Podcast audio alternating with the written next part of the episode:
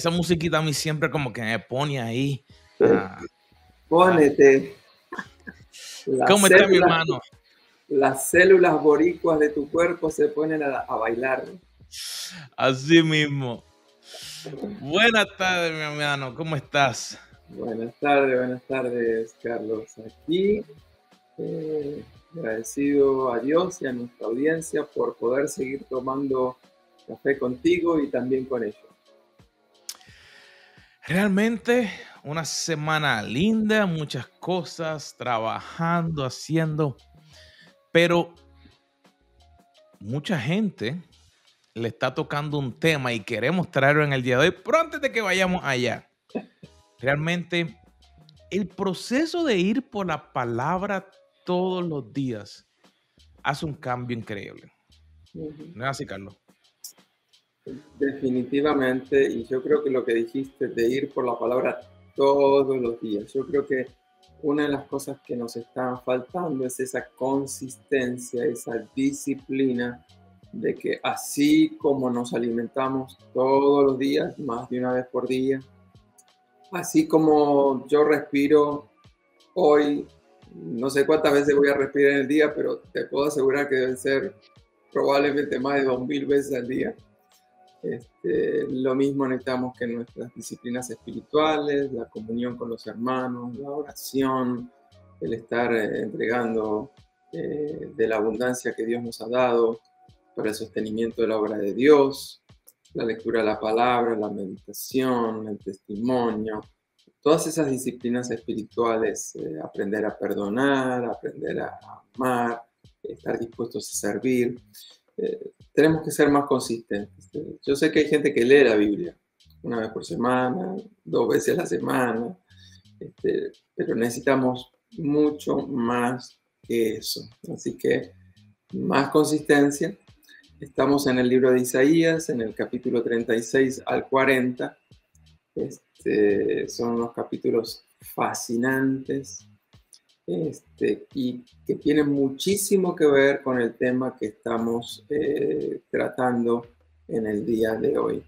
Eh, es un tipo de, lectura que uno debería hacer eh, con una especie de, mapa y ver cómo está ubicada la ciudad de Jerusalén, cómo está Judá, este, desde dónde vienen los asirios a invadir. Uno debería tomar conciencia de la cantidad de habitantes que había en la ciudad, la cantidad de personas que vienen en el ejército enemigo, para darse cuenta que la batalla que están preparando los asirios con Sennacherib este, es una una batalla completamente desproporcionada. Eso es como si eh, Mike Tyson eh, quisiera pelearme a mí. Yo creo que él no necesita pegarme, él me sopla con los pulmones que él tiene y yo me caigo. Este, así hubiera sucedido este, si Dios no ponía su mano para proteger al rey Ezequías y Jerusalén. Este, así que eh, la batalla fue tan desproporcionada que un ángel de Dios en una noche salió a divertirse un rato y mató 185 mil personas. Eh, es la ocasión de mayor matanza registrada en números concretos, producida por un ángel. Un solo ángel, una sola noche, salió a divertirse y cosechó 185 mil cadáveres. Este, en el pueblo probablemente, no sé, había 2.000, 3.000 personas adentro de las murallas de Jerusalén, así que imagínate 185.000 que fueron los que murieron y no murió todo el ejército enemigo. Algo increíble. Así que ahí estamos leyendo. Después viene en el otro capítulo la enfermedad de Ezequías, el clamor a Dios. Dios lo libera primero de, de la invasión, después lo sana este, le da 15 años más de vida. Eh, si alguien tiene en este momento un desafío de fe, si alguien tiene alguna duda del gran amor y poder de Dios para con su vida, no puedes dejar de leer hoy mismo, detenidamente, te invito, léelo en una, dos, tres versiones. Eh, léelo eh, en, físico, escúchalo en audio. Este, nada mejor que escuchar la palabra para reavivar nuestra fe nuestra confianza en el Señor. Y termina la lectura de hoy con uno de los capítulos más magistrales que hablan de la grandeza de Dios. Job al final tiene dos o tres capítulos espectaculares donde Dios lo desafía a Job para que reflexione, para que sepa con quién se está metiendo. Y de nuevo, ahora en Isaías 40 tenemos un capítulo muy parecido de eso, ¿no? Como recordándonos quién es Él. Eh, él compara lo que son las naciones, los reyes, los poderosos, los ejércitos, a un grano de arena en el mar. Este, así que lee la palabra, te animo, va a fortalecer. Wow, realmente el, el poder entender que la palabra no es solamente para el momento difícil. Por eso es que instamos a que todos los días tomes un tiempito y que te metas en la palabra para que tu vida personal, tu vida espiritual y tu vida de negocio cambie y sea transformada. Y eso nos va al punto de hoy. Yo no sé tú, Carlos, pero cada vez que hablo con alguien, una de las cosas principales que veo es una palabrita que comienza con M. Tienen un miedo. Y hay un sinnúmero de diferentes cosas. Y no es que queremos tapar, como dirían, el sol con la mano. Pero en el día de hoy queremos eh, tratar el tema, ¿qué hago con mis miedos? Y queremos comenzar realmente, por ejemplo, comenzando con la, con definir, por ejemplo, hay personas que le tienen miedo al agua. Eso es hidrofobia, no sé. Yo no me los voy a pegar porque si le tienen miedo al agua y no toman un bañito, o, por ejemplo, nictofobia, miedo a la oscuridad agrofobia, el miedo a los lugares altos. Yo no sé si hay comidofobia, porque entonces me pondría flaquito y ese sí lo quiero. Pero hay otro que es xenofobia, que es el miedo a los extraños. Y claustrofobia, que es el miedo a los lugares cerrados. No es que es lo único.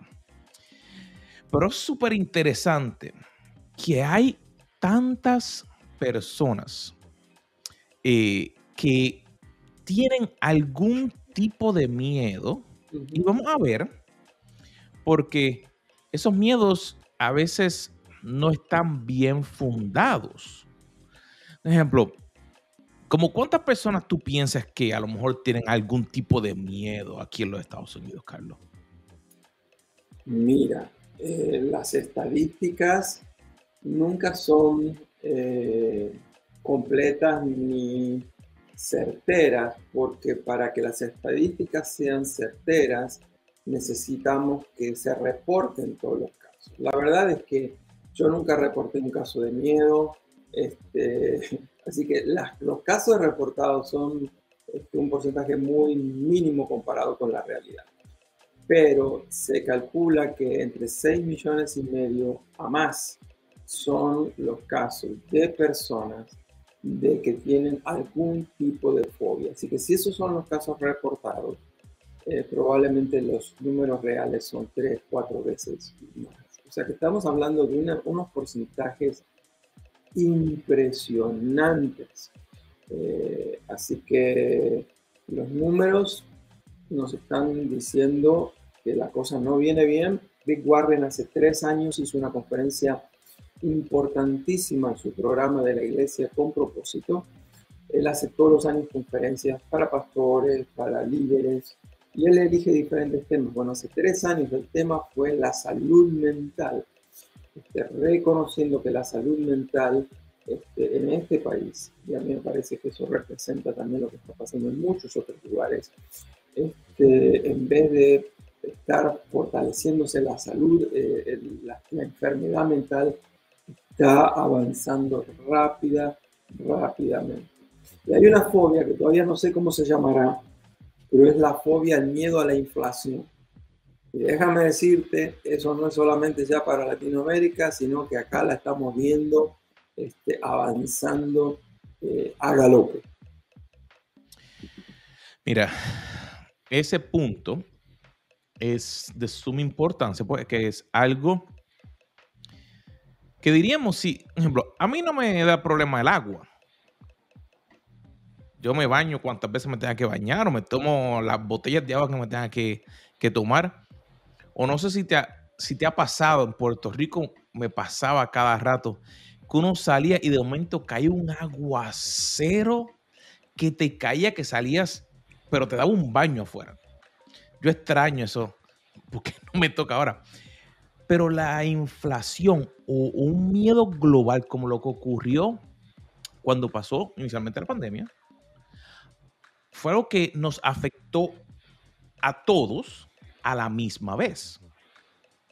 Y ahora con la inflación es algo que nos toca a todos a la misma vez. Pero no significa, al igual que con la pandemia, que tenemos que reaccionar de la misma manera, porque si no, yo pienso que estaríamos como que eliminando a Dios de tomar control y de proteger nuestra vida. ¿Qué te parece eso? Eh,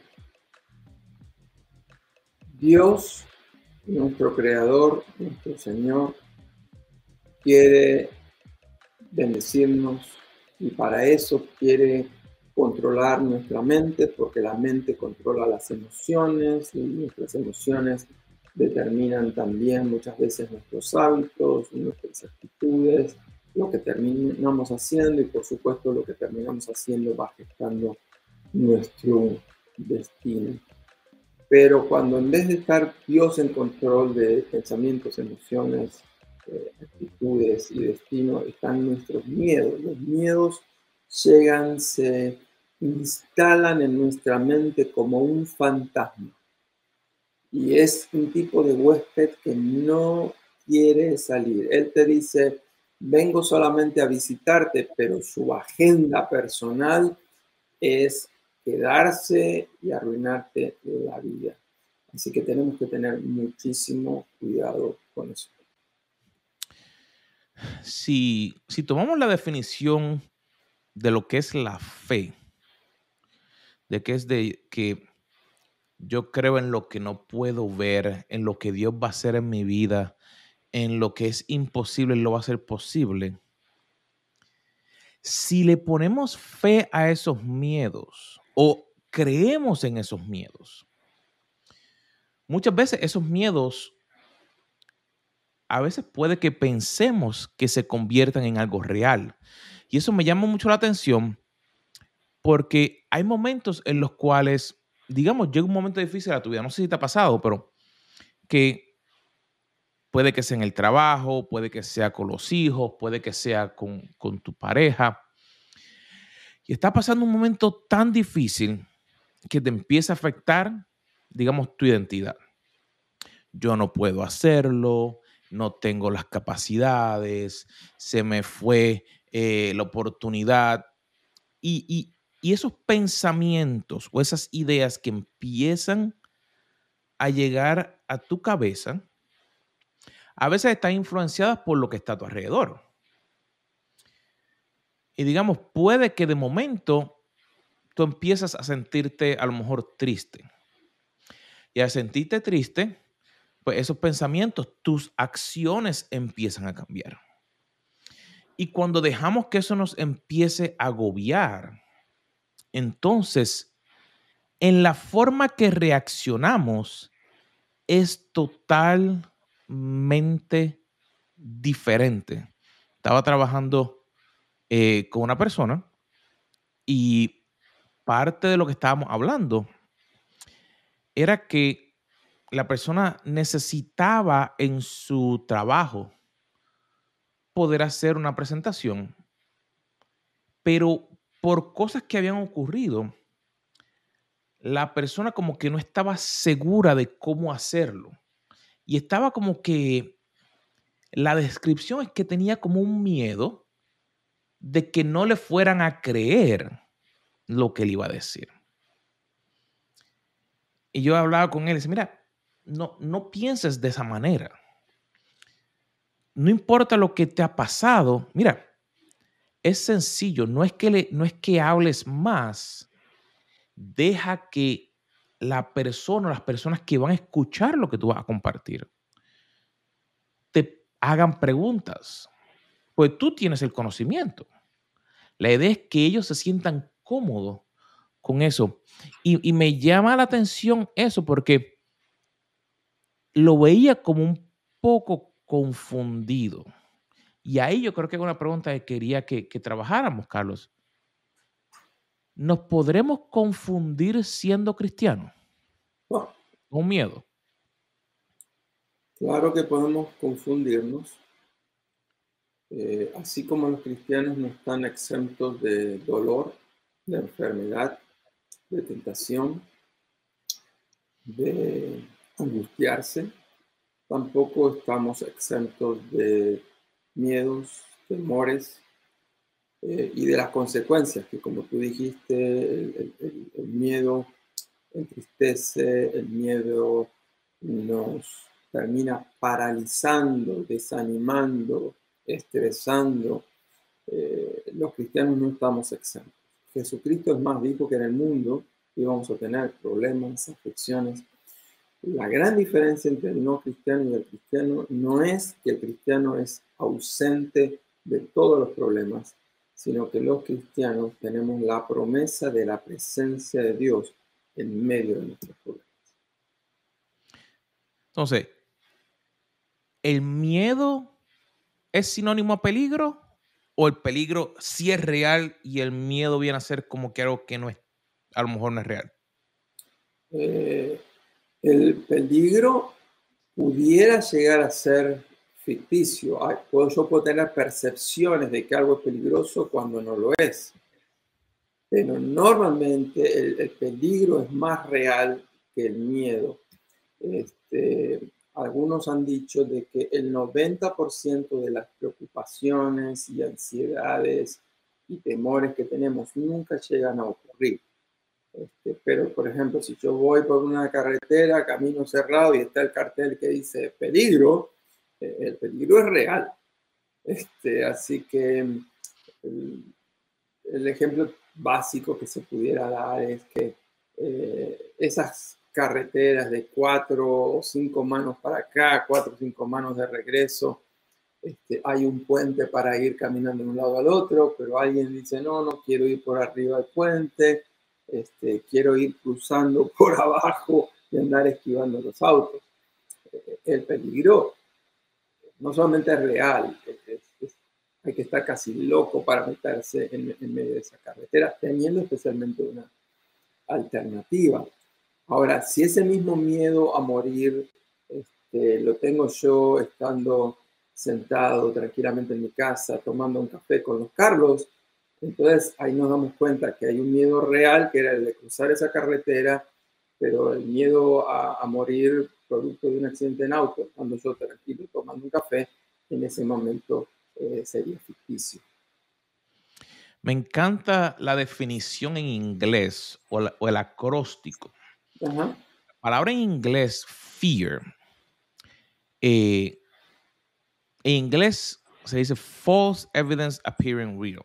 Y cuando lo traducimos en español, es una falsa expectativa que está aparentando ser real. Y me llama mucho la atención porque la ansiedad es realmente cuando yo tengo una falsa expectativa de que ha de ocurrir algo o que yo no sé qué ha de ocurrir. Así que como yo no sé qué ha de ocurrir, le tengo miedo a ni siquiera intentar o a pensar de lo que va a ocurrir. Y me acuerdo que durante el proceso que, todos vivimos, llegaron momentos que no sé si te pasó, pero como que de momento trataba de llegar un poco de ansiedad en, la pandemia. Eh, ah, pues mira, no, no sabemos qué va a ocurrir, que, si vamos a poder salir de la casa y cosas así. Y al principio como que estaba todo nervioso. Y ahora cuando empezó todo lo de que una inflación, que va a ocurrir, como que la gente otra vez nuevamente a tener un miedo. Y yo me ponía a pensar y decía, realmente, si me pongo a pensar, la Biblia me dice que solo Dios sabe el número de días que me tocan a mí vivir.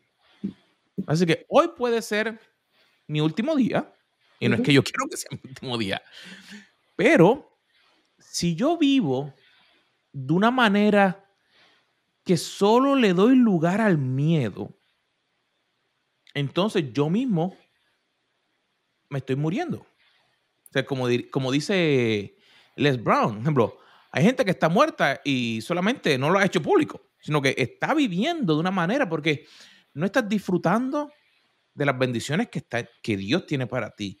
Tu familia ni siquiera te ve. No, no trabajas bien porque entonces no conoces. Y aunque sonara como un poco tonto o algo, eh, pero ese miedo que permitimos que domine nuestra vida, entonces como que nos ata o nos encadena, ¿no? Sí. Em, yo recuerdo haber leído uno de tus libros, Carlos. Rompe tus límites. Y en ese libro que se escribiste hace varios años, este, escribiste en uno de los capítulos algo acerca del temor. Y me impresionó cuando lo leía, porque tú hablabas allí de que el temor no solamente afecta mis emociones, el temor no solamente afecta mi manera de pensar, mis reacciones, sino que es tan poderoso el efecto que tiene tenerle fe al miedo, creer que va a suceder lo que tememos, que aún afecta a nuestro propio cuerpo. ¿Te acuerdas algo de eso? Sí, realmente es interesante porque llegó un momento en mi vida que el temor a perderlo todo fue tan y tan fuerte que de momento me hizo tomar unas decisiones que a lo mejor no es que fueran malas, pero comenzaron a afectar mi cuerpo. Mm.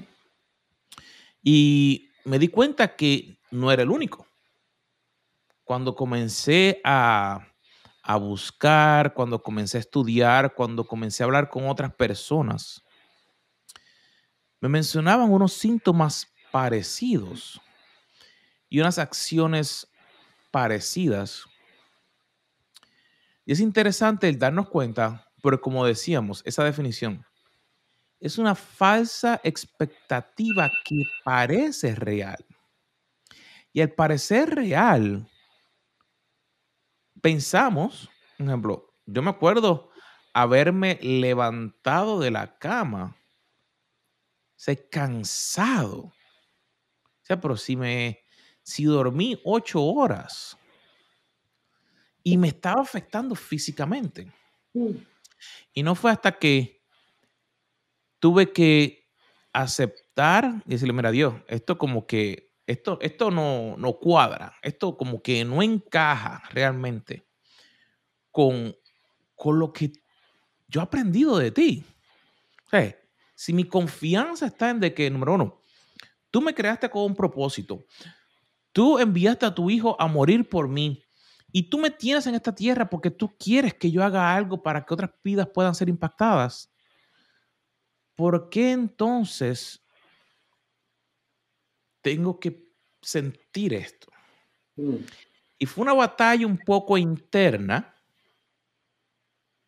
para yo darme cuenta de, por ejemplo, tenía que tomar una dependencia mayor de Dios.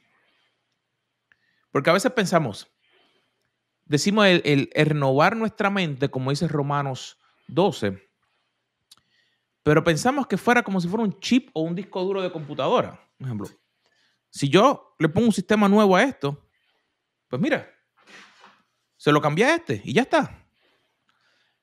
Pero físicamente yo tengo que reemplazar ese pensamiento o esa forma que he aprendido en ese momento que me está afectando a través de la verdad que dice la palabra. Por eso es que nosotros todas las semanas hablamos que tenemos que entrar en la palabra día a día. Porque ese proceso fue el que me permitió entonces, ok, yo saco lo viejo con lo nuevo, pero no significa que a veces no quiera venir ese pensamiento. Porque ¿qué ocurre? Digamos, llega la pandemia, ah, pues estoy bien, ¡pum! Pierdo el trabajo. Hay problemas con otras cosas. Se daña una cosa. Uno no puede salir de la casa. Salimos, mejoramos, para caer la inflación. Ahora todo sube. La gasolina sube para arriba, baja. Ahora, ¿qué va a pasar? La comida sube. Va. Van a haber cosas que van a ocurrir. Y cuando llega, ahí es donde tenemos que volver a la verdad de la palabra. Dios nos creó con un propósito. Aderezaré mesa delante de mí en medio de tus angustiadores. Mira, yo aprendí ese versículo. Yo creo que yo tendría como unos 5 o 6 años. Me acuerdo que en mi iglesia nos levantamos todos los domingos en la mañana y todo el mundo repetía el mismo versículo, Salmo 23, Salmo 91. Y una vez se decía, ay, otra vez, otra vez. Mira, la palabra es la que te sostiene para poder seguir adelante. Así que realmente yo te diría que ese es el cambio, el tú poder darte cuenta que esos miedos no son los que te deben dominar, sino que la, la verdad de la palabra es la que te debe dominar a ti. A mí me parece que lo que estás compartiendo es importantísimo porque precisamente lo que queremos hoy es dejar algunos pasos bien concretos, prácticos de qué puedes hacer con tus miedos. Carlos ya nos enseñó que lo primero, número uno, es reemplazar los temores con la fe que viene por escuchar, leer, meditar y obedecer la palabra de Dios. Pero en segundo lugar, eh, cuando estamos leyendo una palabra, nos encontramos con mandamientos. Por ejemplo, el mandamiento que se le dio a Josué dice, mira que te mando, que te esfuerces y seas valiente. Así que eh, el valor, la valentía, en algunos lugares dicen coraje, aunque en otros lugares coraje también significa eh, mal, mal humor y enojo. Pero el coraje en el sentido de, de, valentía, de arrojo.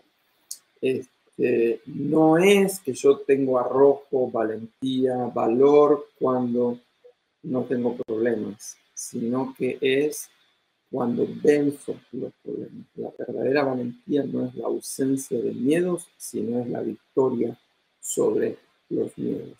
Y eso me hace acordar a lo que dijo Nelson Mandela. Él dijo, yo aprendí que la valentía no es la ausencia del miedo, es el triunfo sobre ellos.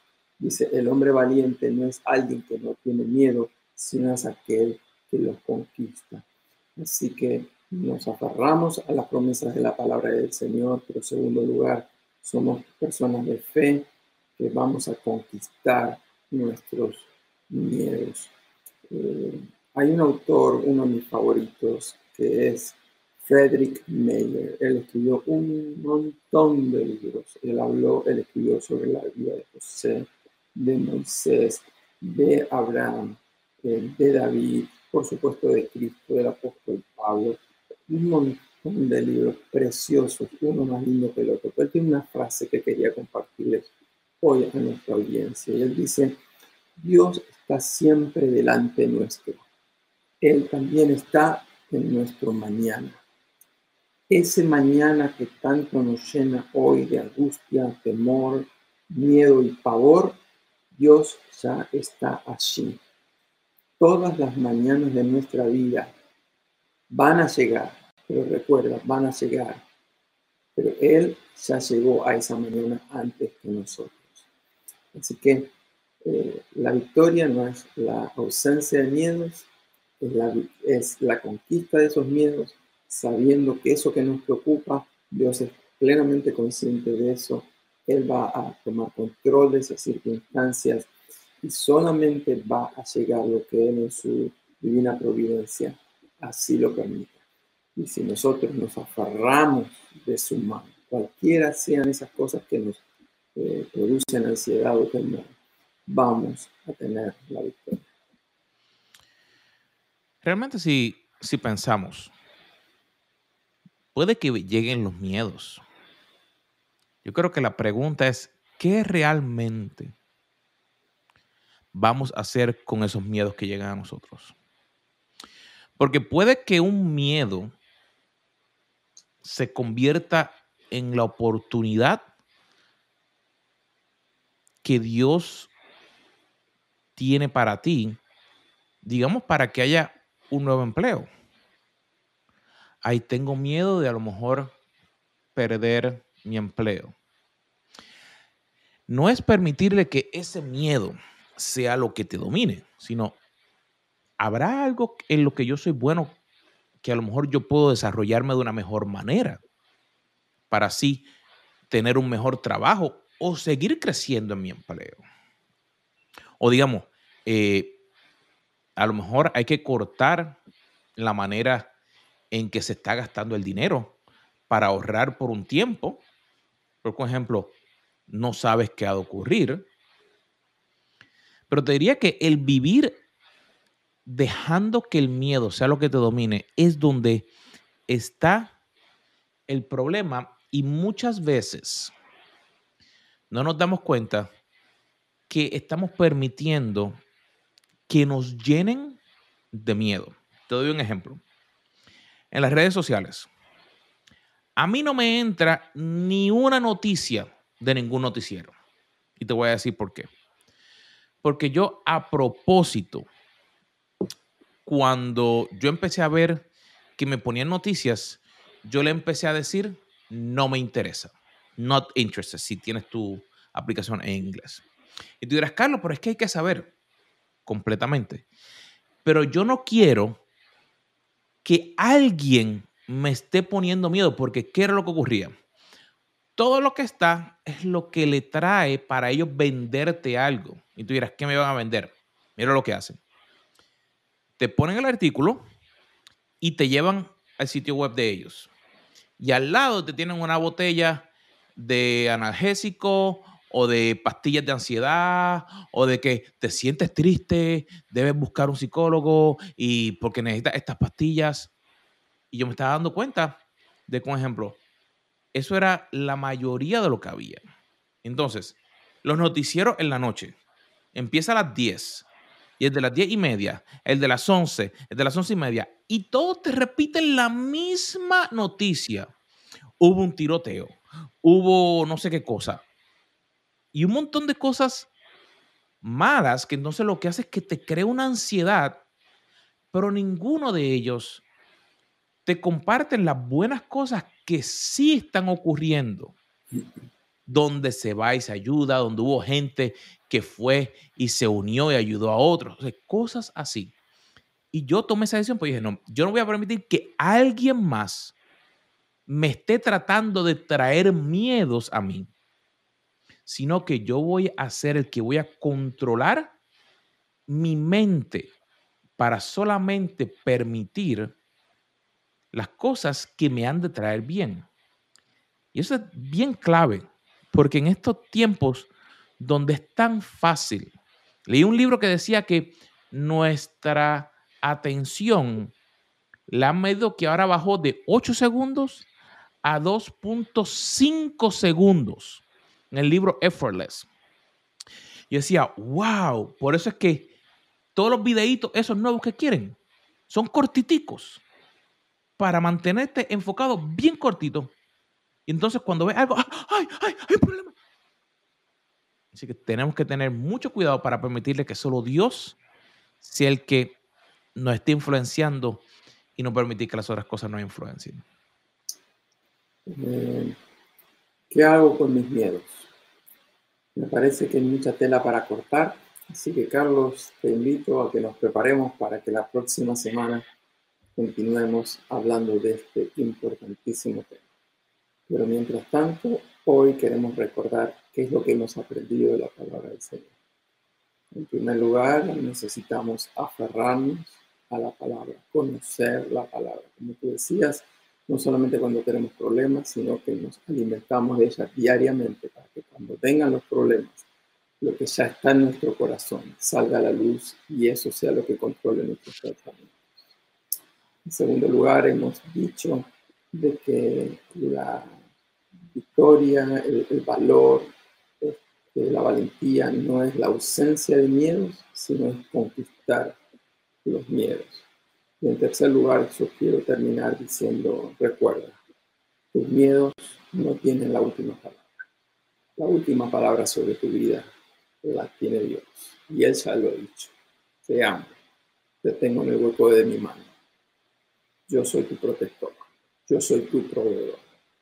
Dios está en ti. Wow, realmente, esa es la clave. Dios te tiene en su mano. Así que, queridos amigos, ha sido un placer que estén con nosotros nuevamente.